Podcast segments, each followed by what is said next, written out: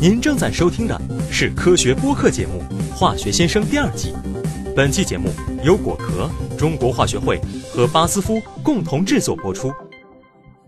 我是吃过的药没你吃过的盐多的巴小波 Bob。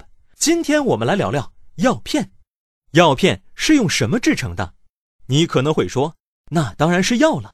其实，药品中提供药用价值的活性药物成分，即 API，远不是药片的全部。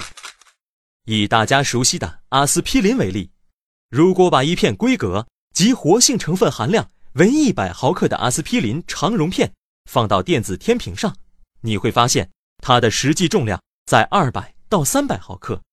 那些多出来的重量就来自药片中的赋形剂，也叫药用辅料。尽管药用辅料本身没有活性，但它们在片剂中的作用却非常大。辅料是确保活性药物成分。在正确的时间被人体正确的部位吸收，从而发挥最佳药效的关键。有的辅料负责保护药物的活性成分，有的负责把物料粘结在一起，有的负责确保活性成分被精准吸收，有的让药片服用起来更方便，还有的则能让药物生产的过程更顺利。可以说，没有辅料就不会有我们手中的药片了。接下来。就让我们来认识几种重要的药用辅料。如果把一颗药片泡进水里，你会观察到，药片迅速吸水膨胀，散成一小堆疏松的小颗粒。整个过程一般只需几分钟。这一特性就来自药片中添加的功能性辅料崩解剂。崩解剂多由交联聚维酮、纤维素或者淀粉的衍生物制成，容易吸水膨胀。让药片快速散成小颗粒，这样一来，药片接触水的表面积就会增大许多，其中的药物成分就能更快溶解并被人体吸收。崩解剂对药物的溶解和吸收非常重要。紧紧压在一起的药片，如果不加入这种辅料，里面的药物释放就会变得很慢，药效自然会打折扣。崩解只是第一步，药物要起效，还必须能溶解。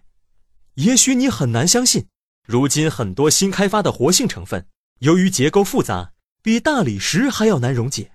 这时候，药物配方中会用到另一种重要的功能性辅料——增溶剂，以提高难溶性药物的生物利用度，让药物最大程度的发挥功效。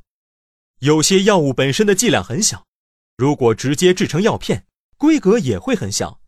过于迷你的药片不仅拿取不便。容易弄丢，生产时也很难控制剂量。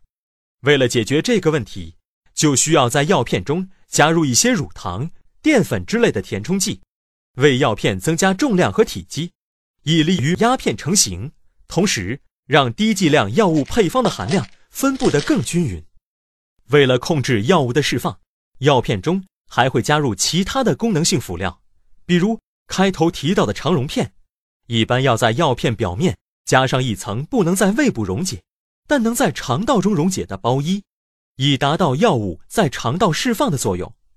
镇痛类药物和心血管系统用药中常见的缓释片和控释片，也会用到各种药用辅料来延长药物的作用时间。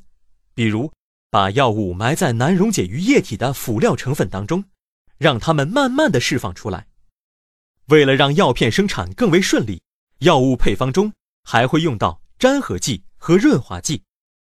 粘合剂能够帮助药片里的各种成分粘结在一起，压成药片不会散架；而润滑剂则是为了让原料在生产时能够顺利的流动。也有一些辅料是用来调整药物的颜色和味道的，这是为了让患者更容易接受药物。在儿科用药里，这些成分尤其常见：草莓味的冲剂。橘子味的药水，有了这些看起来比较好吃的药物，家长喂药时就不会那么头疼了。不过需要注意的是，越是好看香甜的药物，越需要仔细收好，千万别让小朋友偷吃了。其实辅料就像是药物的幕后搭档，发挥着重要的辅佐之力，要为每一种药物活性成分搭配到最适合的辅料，以发挥药物的最大功效。同时避免人体的不良反应，可是一门非常大的学问哦。您在日常生活中遇到过哪些化学问题？欢迎向化学先生提问。你可以关注果壳中国化学会或巴斯夫的官微并留言，或发邮件至 social media at basf.com。